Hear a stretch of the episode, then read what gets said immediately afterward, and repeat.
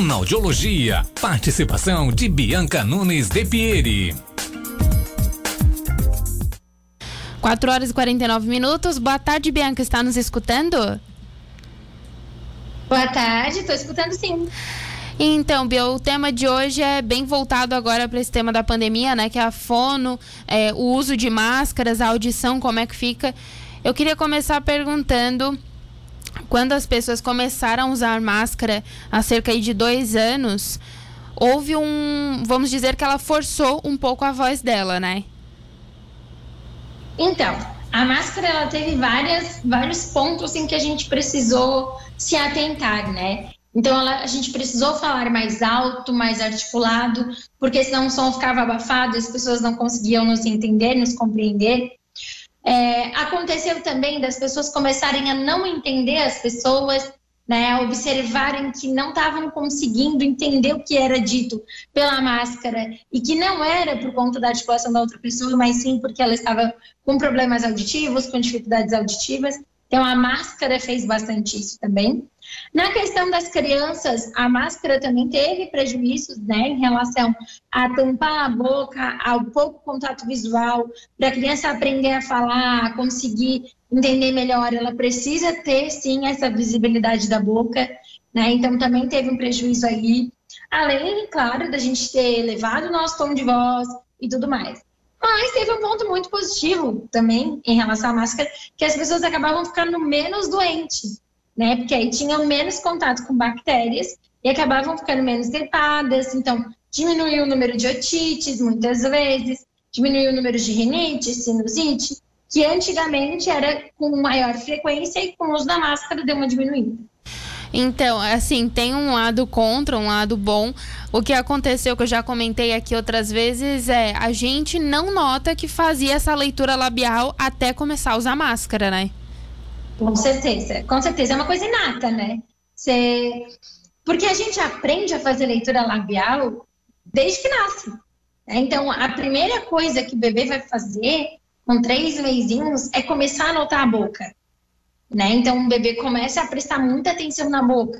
Com a criança que está começando a falar, ela começa a olhar essa boca com muita atenção para tentar articular, para tentar fazer junto também. Né? Então, essa boca chama muita atenção desde novinho. Então, é muito comum a gente fazer a leitura labial, porque é uma coisa inata praticamente. Uhum. Bia, outra coisa que aconteceu com o uso da máscara, né, foi que as pessoas começaram a falar um pouco mais alto também, né? Sim, justamente por conta da dificuldade de articulação. Tem pessoas que não têm articulação tão precisa ou não articulam muito bem, só aquelas pessoas que falam mais assim, com a boca mais fechada, e aí a voz fica mais abafada mesmo. E aí, por, para compensar esse fato, eles acabam fazendo o quê? Elevando o tom de voz. Então a boca continua mais fechada, mas eu continuo falando mais alto aí. E aí é onde a gente elevou o tom de voz e aí também conseguiu se fazer entender. Uhum. E no consultório, Bia, eu sei que você trabalha mais com o público infantil. Fazer os pequenos usar a máscara também foi um desafio? Então, como eu preciso fazer com que eles aprendam a falar, e geralmente eu preciso colocar a mão na boca, consigo fazer, né? Preciso dessa articulação deles para ver se está certo ou se está errado. Eu não utilizo a máscara dentro do consultório, os pequenos, no caso, né?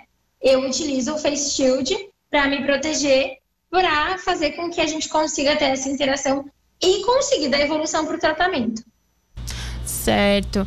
E para as pessoas que estão nos escutando que sentiram alguma dificuldade agora na pandemia com os de máscara, que sentiram algum problema, alguma coisa, é sempre importante ter a consulta de um fonoaudiólogo, né? Sim, com certeza. A pessoa que teve dificuldade de audição, né? Ou que apresentou maiores sintomas de rouquidão, porque está falando mais alto.